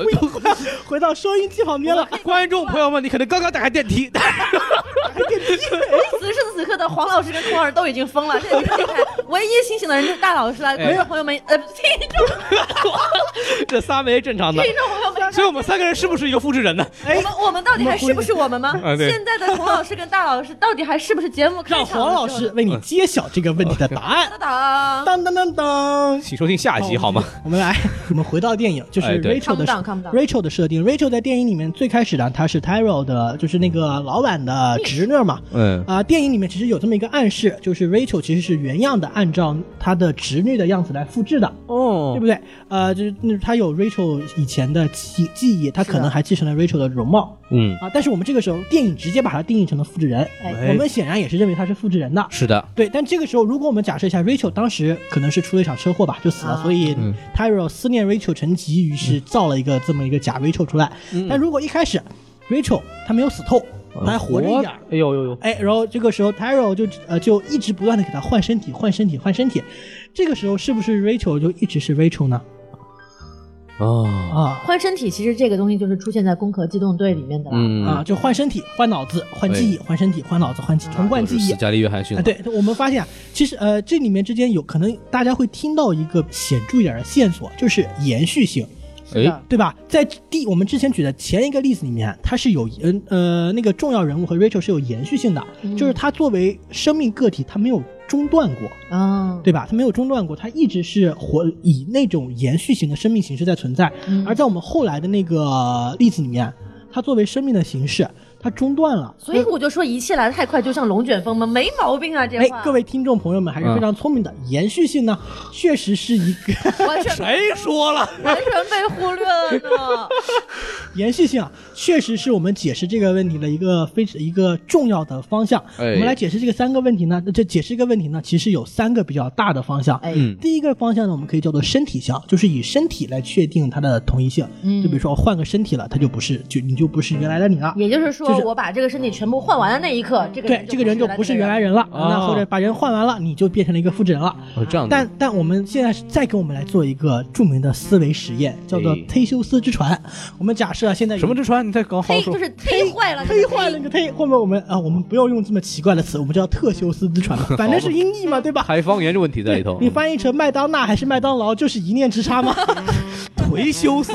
颓修斯， 我们来看忒修斯之船的这个例子哈，假如哎有一个渔民，他有一艘船，嗯他摆在岸边，他是经常不开它，对这哎个他知道这艘船是属于他的，就是那艘船，但因为经常不开嘛，就会坏。哎他今天换坏了个木板，他就换个木板；明天坏个发动机，他就换个发动机。嗯七年之后，他发现，哎呦我去，这艘船已经全被我里里外外换完了。还不如买辆新船呢。嗯还不如买辆对，就是已经完全变成一艘新船了。对但是不是还是那艘渔民心心中认定的那艘属于他的船呢？您给再说一当然遍，是啊，就是这艘船还是不是原来的那艘船呢？当然是哎啊，因为它还叫忒修斯号嘛，或者它它还是忒修斯的船嘛，所以它其实是没有变化的。那么我们发现，哎，身体的转换好像并不是你对于这个认同的一个重要的方面，哦对不对？好，那我们来再那看就。这个身体项就被推翻了。哎，身体上被推翻了，但其不能说推翻啊，因为这个东西之它其实啊不是不这存么在简推翻的单的，问题它中间会有很多很多的争论。啊那么我们来看另外一条思路思维线，那你再说就说，是意识线，也哎，就是呃我们刚刚说的换脑手术，嗯，就是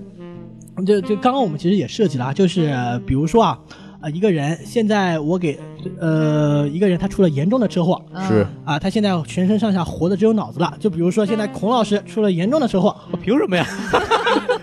就他现在你说大老师不行吗？他现在全身上那 下老，师出车祸了，粉丝不同意嗯啊。啊，有道理。哎，对，粉丝可能会把，但是我们可以换身体啊，对吧哎？对换掉以后还是不是大老师？还是大老师啊哎，我？刚刚想讲的就是这个问 题。对孔老师呢现在出了车祸，他全身上下活着的只剩脑子了。哎呦，然后我们发现孔大老师现在也跟孔老师一起出了车祸，哎他全身上我下。跟谁一起出车祸不好，非得跟孔老师一起出车大祸他。的大脑死了，他全是因身为上王下。老师开车太坏是吗？我俩坐后排是吧？好，那我们就讲，呃，好，那大老师呢？大老师呢大脑师他， 他只有大脑是大脑师。大脑子的脑子，哎就是现在大脑大老师脑脑子死了，哎他现在活着的只剩身体了。哎，那这个时候，我把孔老师的脑子嗯，移进了大老师的哦不身要不要体。不要我操，各位观众朋友们，各哎位听众朋友们，这个时候不要乱打人，因为现在你不知道你打的到底是孔老师还是大老师，所以这个时候我们发现道理啊，你说换完身体之后，换了身体的大老师到底是孔老师呢，还是大老师呢？哦他有着孔老师之前的经验，嗯所以似乎从这一点上来看，他更倾向于变成是孔老师，对不对对啊哈，但他但孔老师现在旁边的身边的人会认为他是孔老师吗？是孔老师有一天推开门跟爸爸说：“爸，我回来了。”然后孔老师他爸说：“你给我滚出去！”对吧？不我爸会很高兴的，知道吗？好不容 易好不容易有个女儿，哎换了个这么好的闺女回来，所以我们发现，哎，好像脑子啊、嗯也不能成为个人的自我认同的定义不之一。嗯但是在讨论这个问题的时候，我们的假设是这个脑子在移植完之后，能够百分之百的继承元宿主的这个啊，没有记忆没问题，我们现在对就是做那个设定嘛。对我的意思是说，我要嗯对我们要跟大家说清楚这个设对对定，对因为有的人在听的时候呢，他咱们说的太快了，他可能已经忘了这个设定，哦所以我们要提醒大家一下，嗯啊这个设定是在这里的。就是换句话来讲，你想象一下羞羞的铁拳的感觉，对吧哎，就男女对互还有换，那个啊你的名字。对对对对，嗯，对，这呃，我们发现脑子好像就是意识上也不太对，嗯，那这个时候我们就终于说到刚刚我们发现那个问题延续性，嗯哎，是不是延续性决定了你是你，那人造人是人造人呢？也不是，我们再来做一个思维嗯哎实呦我的验。妈呀，这个费劲儿。嗯不好意思啊，思维实验有点多，等会儿来给大家讲一个思维实验的等会儿拿小你八做过卦。实验啊？ 假设啊，现在呃世界技术特别发达，哎哎，我们现在从北京到上海，只嗯要你过一个传送门，啊，就只能直接过去。这个传送门是怎么运作的呢不？要进京哆城啦了 A，梦从口袋里面掏出来就可以了。对啊，哎哎，那你是想多了。嗯 是，我们假设这科个技传很发达，我们不是我说们讲是 这个是这么做的，就是你哎走进这个传送门呢，嗯传送门把你全身上下扫描一遍，所有的信息记住，然后就砰砰砰把你打散了。啊量子态了，对，然后呢，在北京那边呢，就大家把呃北京那边收到上海传来的信息之后，根据这个信息用彩油砰砰砰砰又把你重造了一遍，就好像三 D 打印一样，把你打印出来了。这个时候你直觉会告诉你，哎，这个呃好像在北京的那个我和在上海的那个我是有延续性的。哎，我在北京那个我就是刚刚从在上海的那个我，对不对？我们是一样的，我只是坐了一个汽车而已嘛，没错相当于我把高铁的路程缩短了而已嘛，嗯对吧？但如果这个时候我们假设传送机出毛病了，在这上海这边把你扫描了一下，北京那边给你复制了，但上海这边忘记把你打散 了，哇，世界上出现了两个孔老师，哎，那么那就世界就爆炸了。对，哎，那么为什么会爆炸？你等我一个， 因为熵值出现了极大的增高嘛，啊世界不能承受这种对，极其就是宇宙的这个物质量是恒定的，不能对凭空多出来一个质量，多出来质量这个宇宙就不稳定了，不稳定了就要爆炸嘛。哦，这样子的大哈，老师的知识面非常的广啊，非常的广，非常的广，非常地广啊啊，，这个时候我们发现世界上出现了两个孔老师，那么哪个孔老师才是真正的孔老师呢？哎，从延续性来看啊，好像从在上海的这个孔老师延续性更强一点，嗯嗯嗯对不对？因为你从来都没有变过，你没有被打散。啊是是是，对，但是北京那个孔老师会觉得，我靠，凭什么呀？你就是传了我一下，为什么要死的是我呢？就假如这个时候你必须要消灭一个人，你会消灭谁？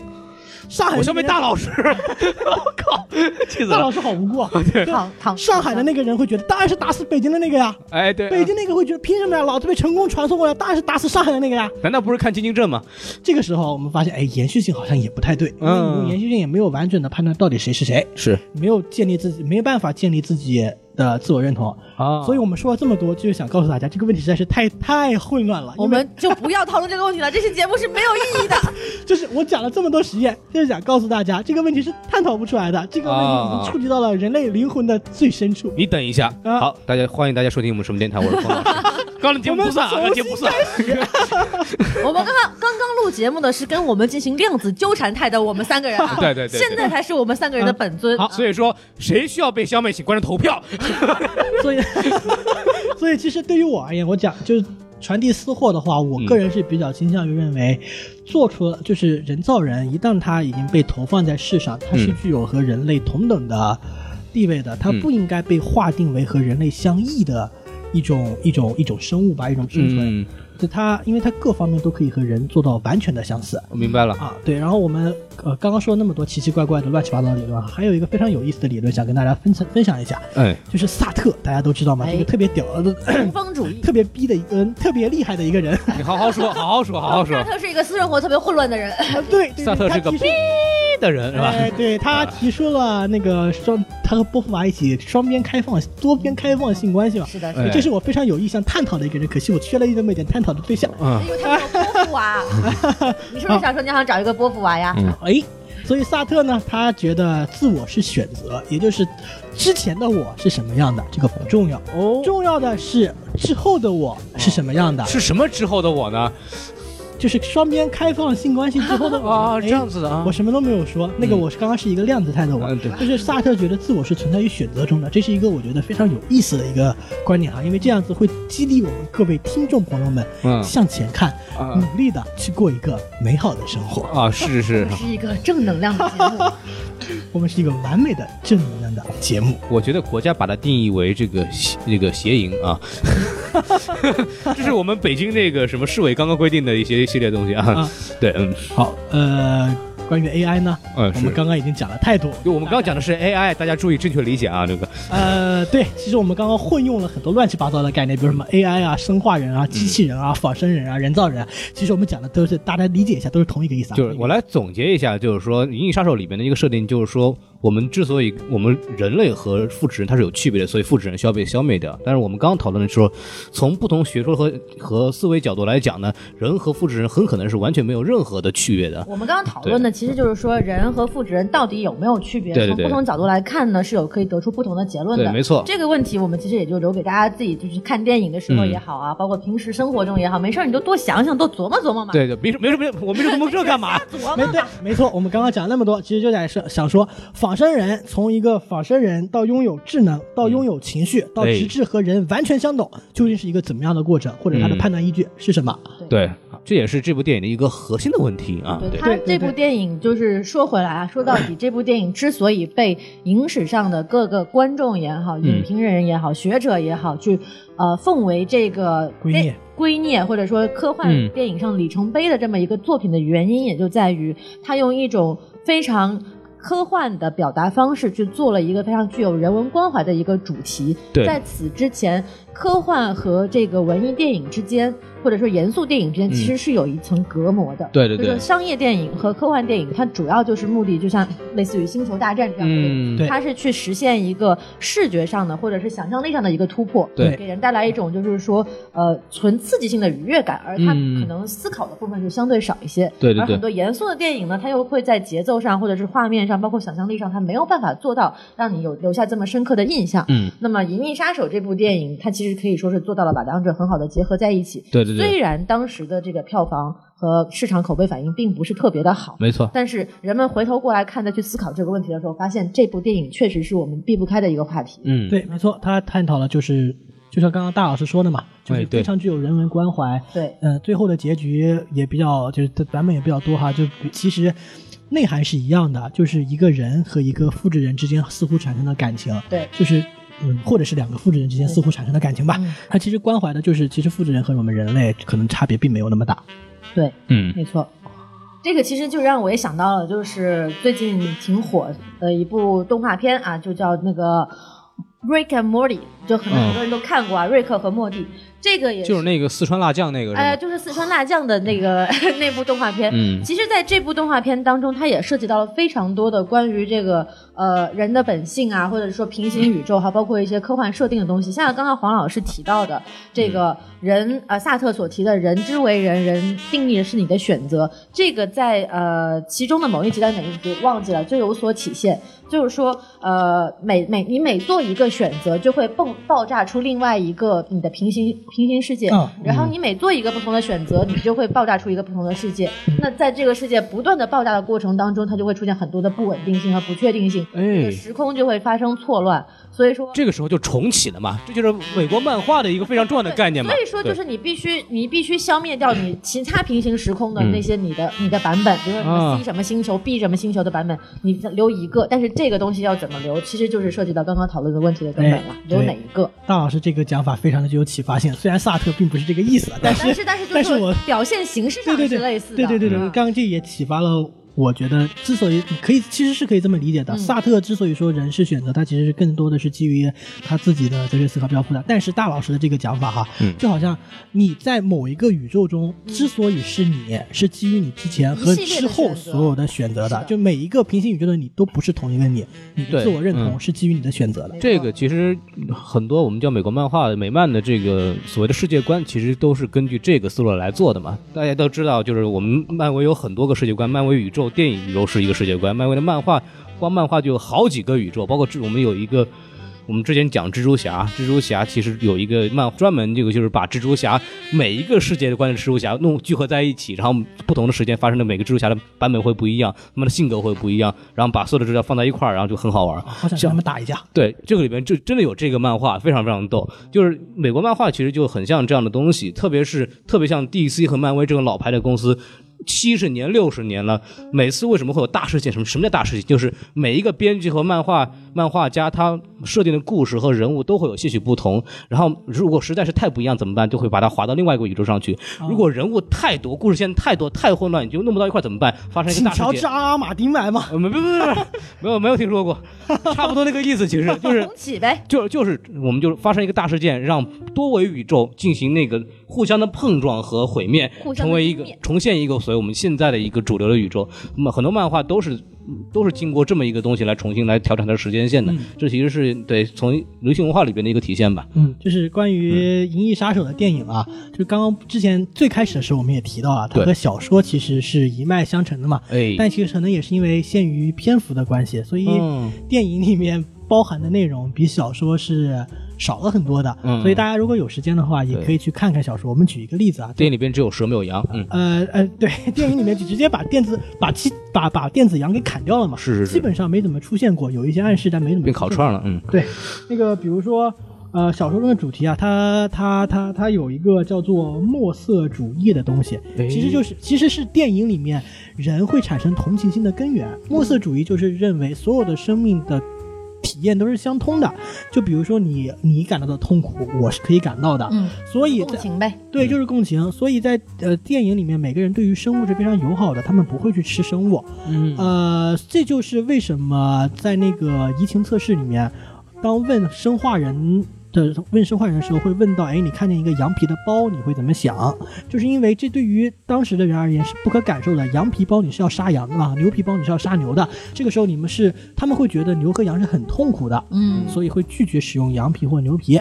这是不墨是就是第一就电影刚开始的问他对那个没错乌龟会不会把它翻过来的这个对问题，对对，啊没错，就是想讲共情，因为墨色主义是认为所有的情感是相通的，这是电影里面的一个讲法。哎但是在小说里面啊，墨色主义有更多的一个、呃发散，嗯就比如说在小说的最后，墨色主义被认为是一场造假，就是墨色，呃。墨色这个人嗯其实是好莱坞的一个演员演的。墨色在苦行的时候的那个背景天空是画板画出来的，甚至会宣称，哎，这就是一个好莱坞已经废弃的摄影棚里面拍出来的东西。哦其实它就在影射嘛，就是宗教到底是不是虚假的？这个造假啊，其实和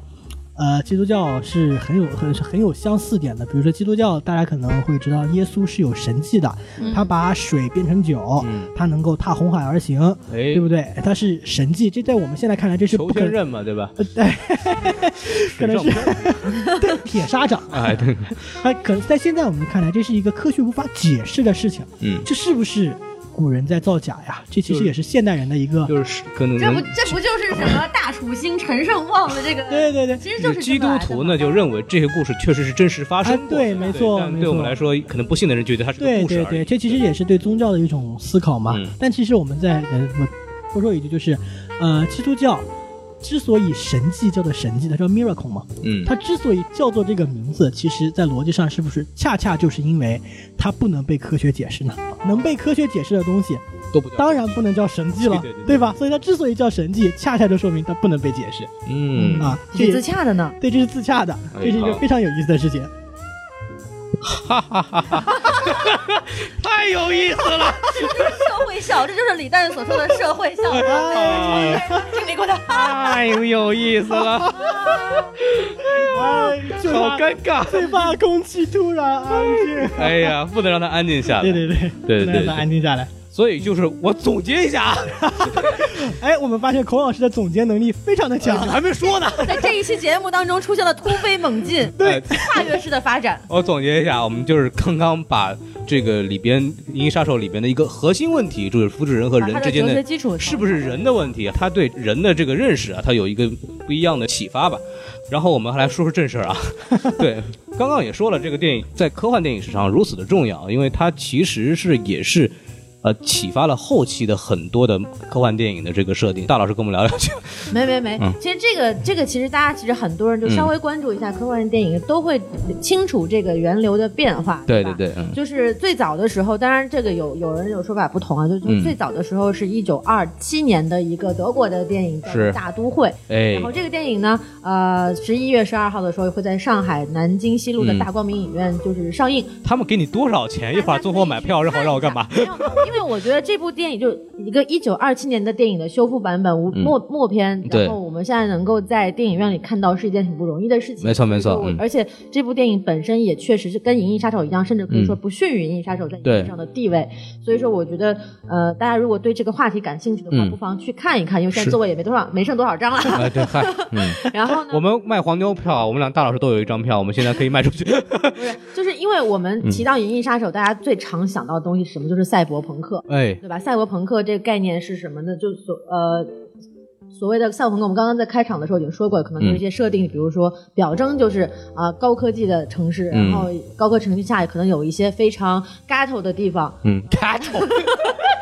非常街头的地 方，就是非常破败的非啊，常对，破败的一些，就出现社会出现极端的两极分化。对对对，嗯然后呢，然后会有这样的一些设定。完了之后，其实在，早在一九二七年这部电影当中就已经出现了这样的设定。哎银翼杀手》并不是开创者，嗯只是说他在这个大众文化层面把它做到了一个极大的推广。嗯，因为它是电影的这个有声电影、彩色电影的这个形式，并且在一九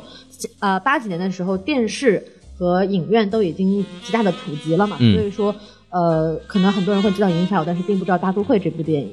然后嗯，我们现在回来说《银翼杀手》，对，那这个自然而然的在后期受到了就是很多人的这个追捧嘛，因为到了可能八八十年代末期，很多人嗯哎意识到说，哎，这个命题好了不起啊，在电影上用这样的影像的形式表达出来，好像还真的是第一次呢。嗯啊，然后很多人就这个东西就影响到了日本的一位这个电影人，他的名字还有。就叫做呃，漫画家，他的名字叫做押井寿，啊嗯不是鸭嘴兽啊，鸭井兽。然后呢，对哎和世阳正宗啊人共同创作了《攻壳机动队》，当然有可能，嗯，更正确的叫法应该叫宫壳啊，就是咱们就通称为宫壳这样子，大家比较熟悉。啊，出现了《攻壳机动队》这部漫画，然后呢，九五、年的时候，鸭井寿又拍了这个嗯剧场版嘛，剧场版的对这个电影，然后剧场版的这部电影对美国影响非常大，因哦为当时日本跟美国就是处于文化上的一个非常亲密的阶段嘛，那时候日本人有钱，到处买楼，嗯，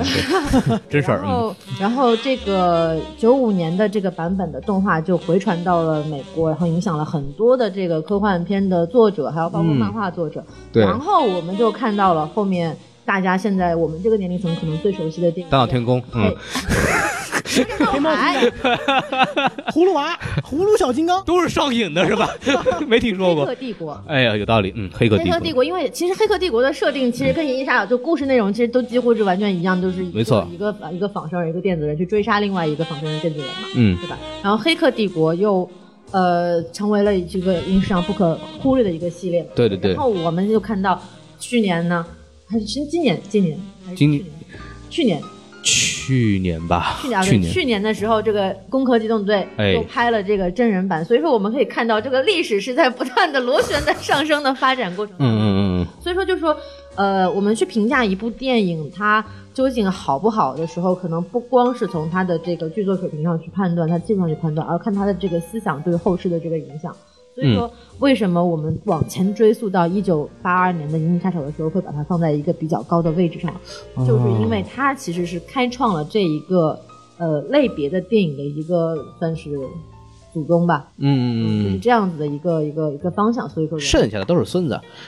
对，没错，对，这没没毛病，没毛病，没毛没毛病，没毛病，那个 对对对，其实就像《星球大战》是嗯很多这种科幻商业片的这个主视野，对对对对对，银翼杀手》和刚刚提到的《黑客帝国》确实有很多相通之处。就《银翼杀手》嘛，刚刚我们已经讲了很多很多相关的思维实验，对，而呃，《黑客帝国》其实也是也有来实验源吗？？来源于一个非常非常著名，可能是史上最著名的思维实验之一啊，叫叫什做么 HIV 缸中脑。啊嗯也，它的呃，《黑客帝国》里面其实人都是被豢豢养在那个营养液里面的嘛。没哎错缸中脑想的就是，哎，我们现在所生存的这个社会，其实是不是因为？呃，我们我们是首先我们怎我们是怎么感知世界的？其实是通过我们大脑中的电流嘛，通过外界对我们皮肤的刺激等等等等是的来感知世界的。那有没有可能，其实我们作为一个人，其实就是一个浸泡在营养液里面的脑子。我所感知到的东西，比如说我的手，我喝的这瓶水，我正在吃的水果，其实都只是连在我脑子上的电极给我的一个电刺激。对，我没有办法是一个 illusion， 对我没有办法证明我不是那个脑子，我没有办法证明我的手这个整个世界是真实存在的。是的，这是一个非常著名的哲学史，有一哲种学上的思维史。有一种心外无物的感觉。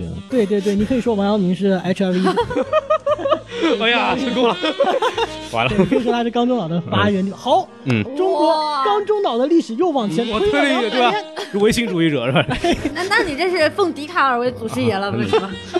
哎，继续往前走走。笛卡尔跟王阳明可能认识， 哎，你瞧瞧啊对，对，哎，你说到这儿，笛卡尔可能确实更早一点。哎，对吧？你看我思故我在，是吗？哎，对你瞧瞧，我们继续往下说，哎，我来试着拔高一下，总结一下啊。哎对对对那就是哎就是说，说到这个思维实验是为什么？就是说，大家可能呃，包括我们聊这部电影，就是很多日常我们司空见惯的一些事情，可能你你认为的不一定是你认为的。你以为你不一定是你以为的是吧？对，所以说就是可能需要大家日常的，哎，时不时的来思考一下这个问题，啊听一听我们电台的节目。哲学是非常有道理的。对对对对嗯对。嗯对，哲学不光是神经病，可能是疯子这样子的哎，你说什么？ 提升人呃所搞出来的嗯对，东西。就是就是，首先就是说，如果有那个那个高考，这个明年高考的孩子，他在我们在听我们这期节目的时候，你就知道不要学哲学专业啊， 这个是很有危险的。这个，不管是中国哲学还是西方哲学啊，嗯都不要 学。对对，你还有什么坏话要说？我是不是？无法反驳，我既学了中国哲学，又学了西方哲学。我们旁边的这个人是一个非常危险的人，对对对对对，嗯，他的脑子随时有可能要爆炸。嗯，对大家造成的危险。这个就是是详细看我们的 Kingsman 一的这个这个这个这个画面吧，对对对放烟花咚放烟花是吧哎，就炸脑花，炸脑花啊，冒脑花。呃是这样子的，就是还有兔头呢，哎没有，哎，那个说说说回来，说回来，说回来，就是咱们说回这个电影啊，说回这个电影，就是其实因为刚刚我们讲了，其实他对这个后续的很多作品都有很深的影响嘛。其实我觉得可能其中有我们刚刚讲到这个宗教的问题，它里边其实有一些神性的东西在里头，里边有一个非常深刻的一个镜头，就是当这个这是 Roy 吧，这个这个这是人人造人跑到他的那个 Terrell 这个这个老老老头那儿说说我要延长寿命，我这么优秀是吧？我得多活几年。哦然后对 Terrell 就说不行，你就这四年改不回来了。这孙悟空大闹地府是嗯吧？改生死簿呢？对对对，就是，然后 Terrell 他就说啊，那个东西我帮不了你是吧？啊啊，那你真是啊，很很有用，很有用啊，你你非常非常有帮助，把他弄死了。啊，这里这个镜头里边其实体现出一个，就是说被造物的人遇到他的造物主的时候，他对他终于他见到的时候，总会问一个东西，就是说我从哪里来的，或者说他对造物主是有一个要求的。当造物主不能满足他的时候，就会被干掉。哎，这句好像真的和 Ridley Scott 是对的思维是一脉相承的。想到这儿，你就会想到我们后面讲，我们之前讲过个节目叫《异形契约》，这是去年那部电影，当时里边也有一个桥段，David。像 David 遇到他的这种造物主就是工程师，就因为电影里面设定是工程师，工程师制造了人类嘛，所以他遇到这个工程师的时候，就想也是想说能不能延长我的寿命，这是那个那个公司老板里面也是这个需求嘛，结果他就被那个工程师干掉了。这个就是里边就涉及到一个问题，就是造物主和被造物主之间的关系，这个是雷德利·斯考特通过两部电影都在讨论的问题啊，对，还有对 David，他也是，其实对也是一个无法有拥有人类情感的人造人。对所以这个他、嗯设定也是一脉所以他他又觉得造物主是不完美的，嗯然后他又会把造物主进行进一步改 造。对，这就是那个异形的这个动物的一嗯个这个生物的来源嘛。雷利·斯考特自己的他一个宗教观，其实在里面体现的嗯非常好。然后我们就是说到这儿，其实再再聊一个版本问题吧，因为这里边一个很重要的一个节点就是说。背后最后的这个我们现在看到的版本，在网上常规流传的版本里边，就是一个非常重要的节点，就是说它有一个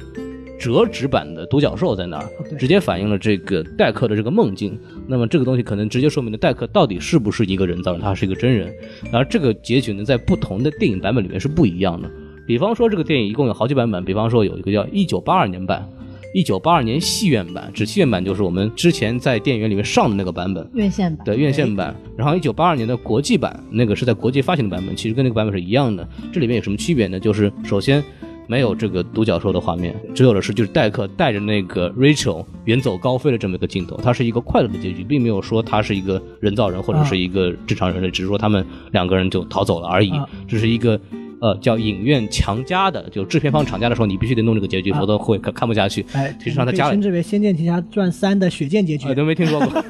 所以，所以，所以，但是虽然他改了以后也卖不好嘛，这是另外一回事儿了。就是说，当时雷利斯考特和哈里森福特就是导演和主演嘛，非常不满意，以至于哈里森福特自己坦白说，当年我给他配音的时候都非常不认真，因为我对这个结局非常的不满。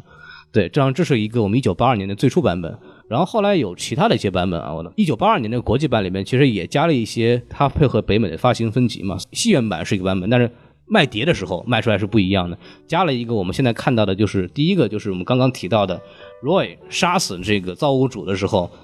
挖眼睛这个镜头，在八二年版本的戏院版是没有的。然后还有增加了一个，就是 Derry 攻击，就那个玩杂技的那个女的，啊啊啊嗯，攻击 Decker 的时候用那个手指挖鼻孔那一段，那段也是在一九八二年的版本，就戏院版是没有的。然后一直到一九九二年，那个为了这个卖钱嘛，又出了一个导演版，导演版里边就加了这个戴克戴克的梦境，就独角兽这个梦境，然后就那个结局也改掉了。但是这个照理说好像比较符合这个我们的雷迪斯科特的他的一开始的构想，但是雷迪斯科特说这版本跟我跟我他妈一点关系都没有，你们不要以这个版本为准。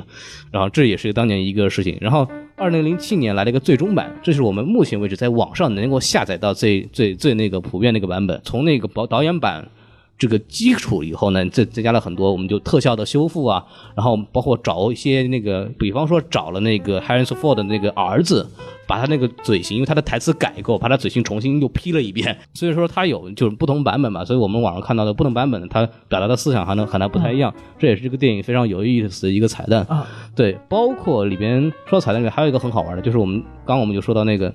那个玩杂技的那个姑娘，里面不是有一个我大老师看的时候就狂吐槽嘛，说为什么一定要翻个跟头以后再杀人？ 对，那个跟头本来那个演员是一个就是请了一个女的体操演员来演，然后就不断的排练练，啊因为得翻好看嘛。等拍的时候啊，演员累了， 不是我翻不动了，所以后来那个呢是找了一个男的体操运动员翻的，是这么一个事，这是一个当年拍电影一小八卦个对小小八卦的里头，对，大概就是这个样子。鼓掌嗯其实。说到这个那 个，这电影的结局啊有很多种，但小说的结局其实是很固定的嘛。嗯小说里面呢，主角肯定不是一个生活仿仿生人，哎因为他当时在去追杀仿生人的时候，嗯，他有一个有过一个短暂的搭档，是吗？对对对，他们两个，他只给他的搭档做了那个移情测试，他的搭档通过了，因为他怀疑自己的搭档嗯是仿生人。哎啊，他就是因为这个事，在后来才会怀疑自己是不是仿生人啊。但他其实，在小说里并不是仿生人，在小说里边，这个角色主角是一个真的嗯人类，是一吧个？真人，是一个非常确定的真人。他就是因为测试，因为他怀疑自己的搭档是不是仿生人，嗯哎，所以他会对自己的身份产生疑惑。嗯，但是小说的所有的线索，包括他有一只羊，他有老婆啊，哎他有自己固定的警局，上了很多年班，巴拉巴拉，这些都在指向他其实是一个真人。嗯，这个非常有意思。对，所以哈哈哈哈哈哈哈哈哈， 嗯对对对。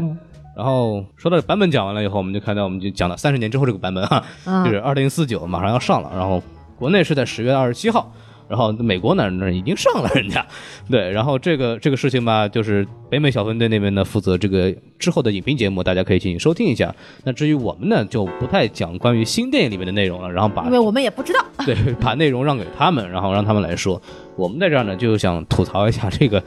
呃，所有电影都会讲到一个宣发问题啊是的。这个我们在节目不同的节目里面讲过多次宣发的各种问题，但是这次我们想讨论一个新的问题，因为这是一个新的手段，对，这是叫我们叫 Amazing， Amazing Spider-Man 是吗？都不挨着啊，就是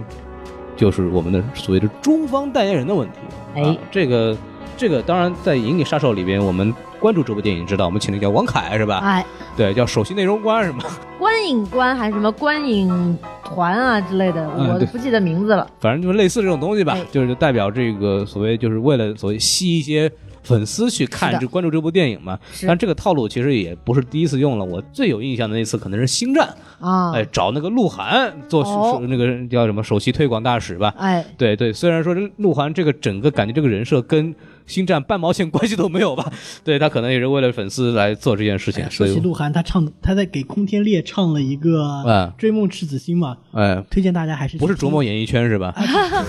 对， 这推荐大家还是去推听荐大家 Gala 还是吧不要听了。这不是赤子心心心心心心心心心心就心是吧？呃，对，嗯。大家还是听旮旯好了。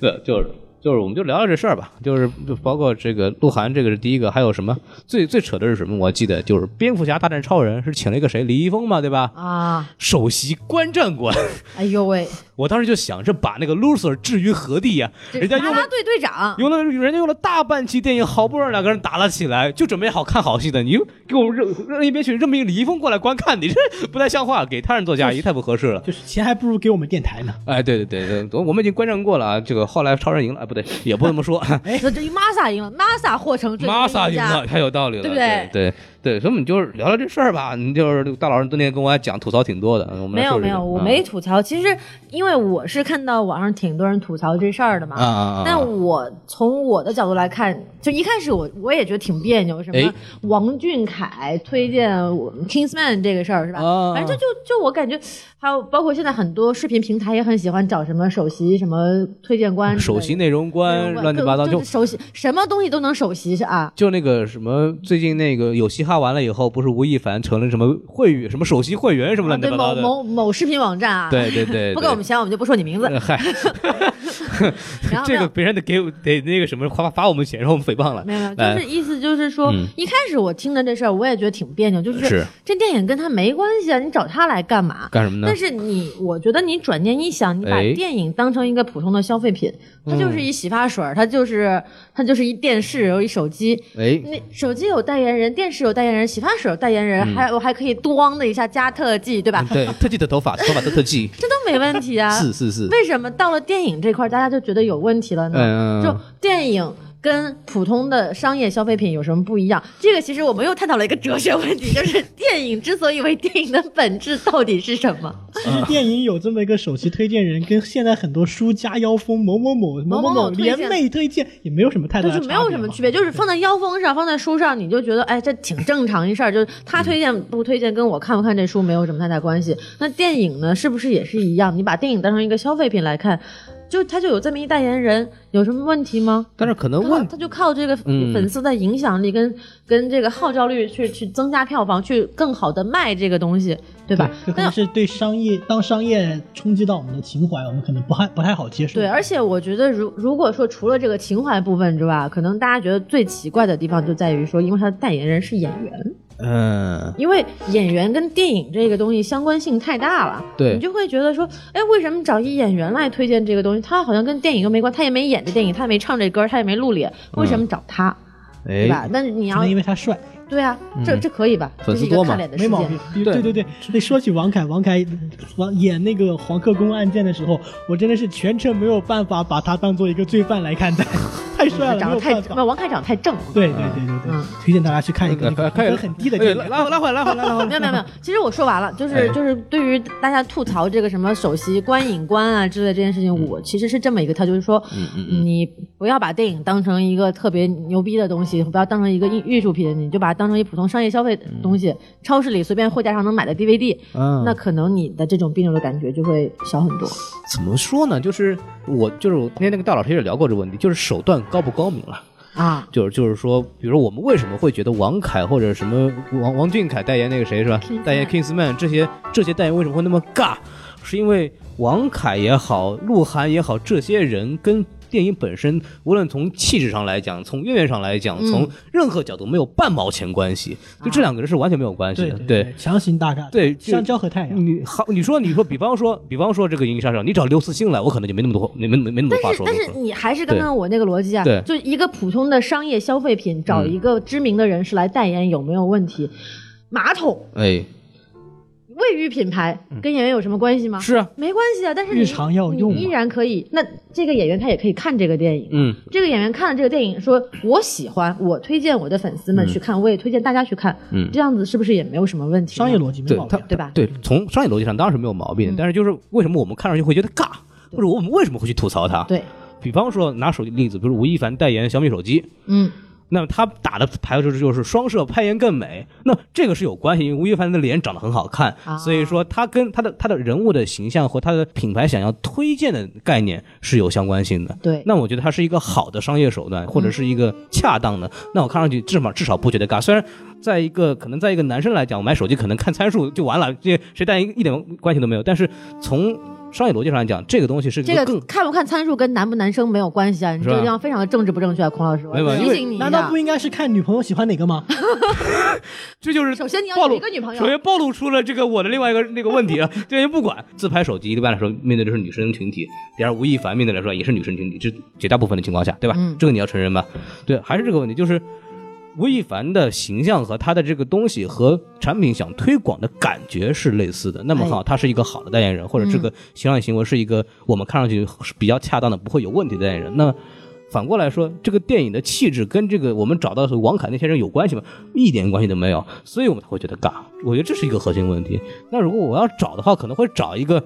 呃，比方说一个跟这个电影主题会有些关系的一些人，比方说我刚刚说刘慈欣，这刘慈欣是一个非常好的科幻作家，那么他去推荐科幻电影是没有问题的。或者我们说，我们说书里面为什么会有妖风？书妖风型的那些人也是跟这个书的主题或者是也是有多少有点关系的人吧。没错所以说，这也是一个相对来说恰当的这个商业行为。所以我觉孔得老师对，我觉得孔老师这个是有，还是没关系，还是太扯了，还是尬。这个问题，就像还有一个就是我们刚刚忘说了，PG One 首席嘻哈官就现在什么东西都能首席关一下， ，Spider Man 首席嘻哈对，真的是。对白人，对对对，所对，以就是说，就是其实就是说，呃，粉丝经济嗯发展到 这咱们现在这个程度，真的是、呃无所不用其极嘛，对吧嗯哎？对，但是我始终觉得，就是说这个东西新出现的东西，它不一定是坏东西，哪怕它可能做的不是很高明，嗯不见得说这个东西它就一定应该被这样子啊呃对嘲弄。对，嗯大老师这一点我非常的认同，就因对为我觉得人啊，对于呃新出现的东西，其实是有一种天然恐惧的，就好像。体制感，对我们对于未知是有一种天然恐惧的。为什么我们会怕黑呢？是因为黑夜中有太多我们未知的东西。是的，嗯所以我觉得啊，我也是觉得我们对于新出现的事情，其实是要抱有宽容度的。就你不要一看一上来就是，哎，这个是新的，我不喜欢。就好像就好像比如说之前我们老一，比如老一辈的人可能会对电脑啊、玩手 iPad 机啊对，有都有这种态度。嗯对，我们不应该对新生的事物有那么多的。抵触，但我觉得孔老师说的也非常有道理。就为什么其他的东西都好好的，这个东西我就看不爽呢？就是因为它做的对不够对，他高做的有明，嗯点尬，确实是也是有一对点尬，没错。是的，对手段还是非常重要的。对，所以手，法很重要。哎嗯，对，姿势也很重要嘛。那 对对， 好，知识就是力量哎，she 对 is power。姿势就是力量， 嗯，对，power 和姿势大都家很要重提要。高自己的知识水平。对，好知识就是力量，法国就是培根。哎呦，我没听说 过。好，那我们就是聊到这儿吧，就是聊了很久了。然后其实可能有些观众百分之八十的这个东西听的会比较的跟我们平常的风格不太一样，啊，但是说，但我们对不起，对不起，我们我没有们没有对于这样的观众有一个什么样的建议呢？什么建议呢就是你把这个进度条拉回 去，重新再好好的听一遍。今天请黄老师来了，其实就是也是为了说我们为什么要讲《银翼杀手》的前瞻节目，是因为这部电影确实是一部很很有很多东西可以聊的电影，然后它确实也非常的重要，值得去好好的讲一讲。我尤其嗯们聊的可能更多的是电影之外的东西，对嗯从他的电影的这个思想基础去发散，去聊他的更多的外围的一些对思考的过程。嗯，尤其是很多可能就非那种就是专业影迷的话，可能。并没有看过《银翼杀手》这个版本，可能我们欣赏二零四九说啊，这是个什么故事啊？以前的改版有什么关系啊？可能我们就想跟大家说一下，为什么以前那版电影那么牛逼？你们看完老版或者听完我们讲以后，能不能去看一下新版来去体验一下这种氛围，然后你们再来判断这部电影是不是好？我们希望就是讲完以后，大家可以去关注一下，因为《银翼杀手》虽虽然说它节奏上来讲，或者从很多的电影角度来讲，它不是一个那么精彩、那么爆米花的一部电影，但是它确实有它非常独到和有和有价值的地方。然后也希望观众能够去接受一下不同的电影风格，然后去了解一下电影原来还有这样这样子的功能，对，呃或者同是时一也个让大好家看的知道一下，我们电台也不光是只会开车这一种对对风对格，对我我们们还也有我们也我们还有会。开大卡车，对我们还有开飞船呢很很严肃的这么一个一个风格的一面，东西。对对对对，我对们还，会在天上飘。我们还可以在地下跑，哎，天 上飞的一跌不跑小，心来了手个单里压呢。天上哎哦呦， 美美美！哎呀，我还说什么呢？啊，欢迎大家收听我们什么电台？结束了吧？结束了。对对，然后嗯这还是非常欢迎我们的黄老师啊，黄东东老师谢谢谢谢加盟我们的节目，然后嗯大老师依然帮我呃，一一起主持这个这个东西。黄大黄老师一个人讲，大老师不忘拦着我，估计我拦不住他。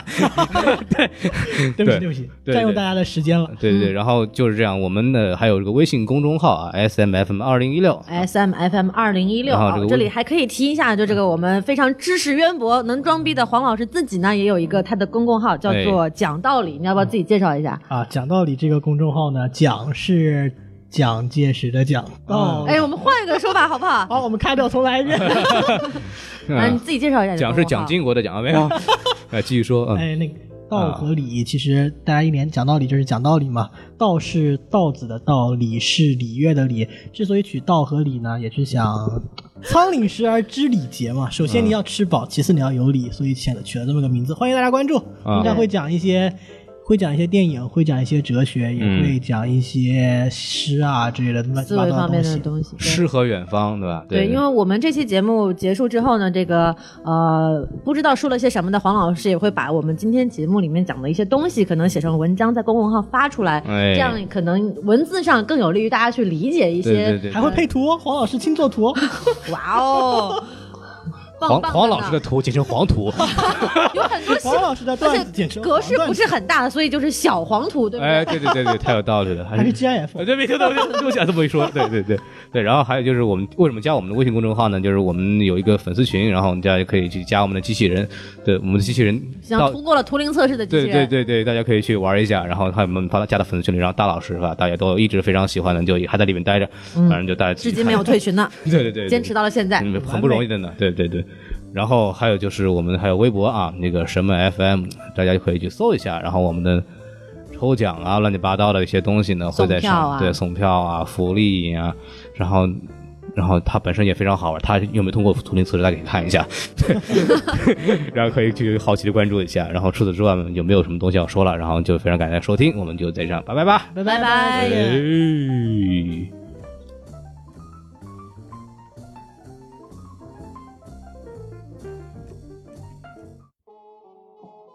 整个江湖都任我闯。我的生命像一首歌，反正什么都带不走，因果循环在道中流。整个江湖都任我闯，我的生命像一首歌，反正什么都带不走，那就跟着那香江水哗啦啦流。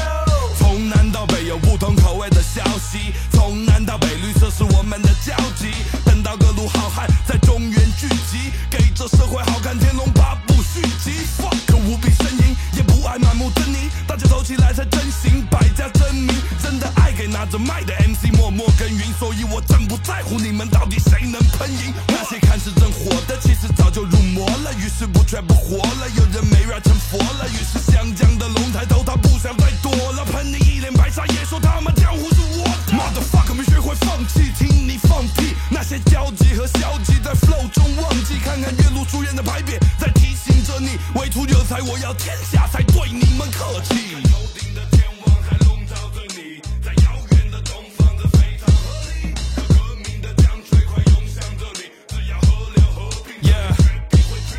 黄金也买不走我的义气，时间它带不走我的兄弟。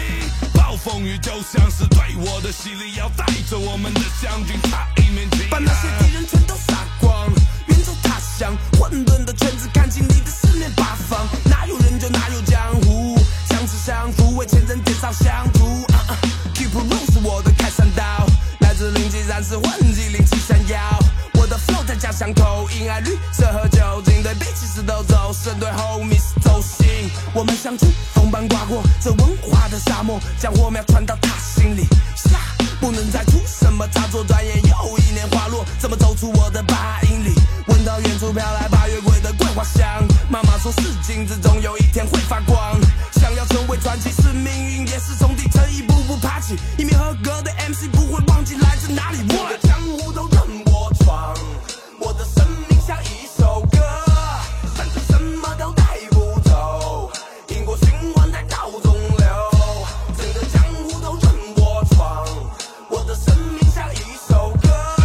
反正什么都带不走，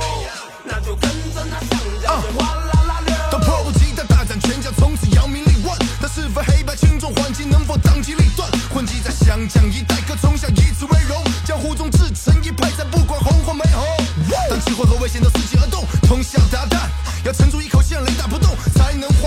想从中受益，但也难免受气。可数不尽的兄弟还在这前赴后继。嗯，再让我跌几个跟头，我也重新来过。真英雄不会被突如其来的浪埋没。为爱过又错过的姑娘点个赞，江湖儿女的多情和不羁怎能剪得断？切莫急功近利，小心前功尽弃。做你想做的自己，可不能全凭运气。哼要专攻我的术业，而去告别那些负面，不只为我的物业，也为你们听的故事。江 So- 湖路远不见月黑风高，学海无涯，我只求无出此道。连天地山水，真心都日月可见。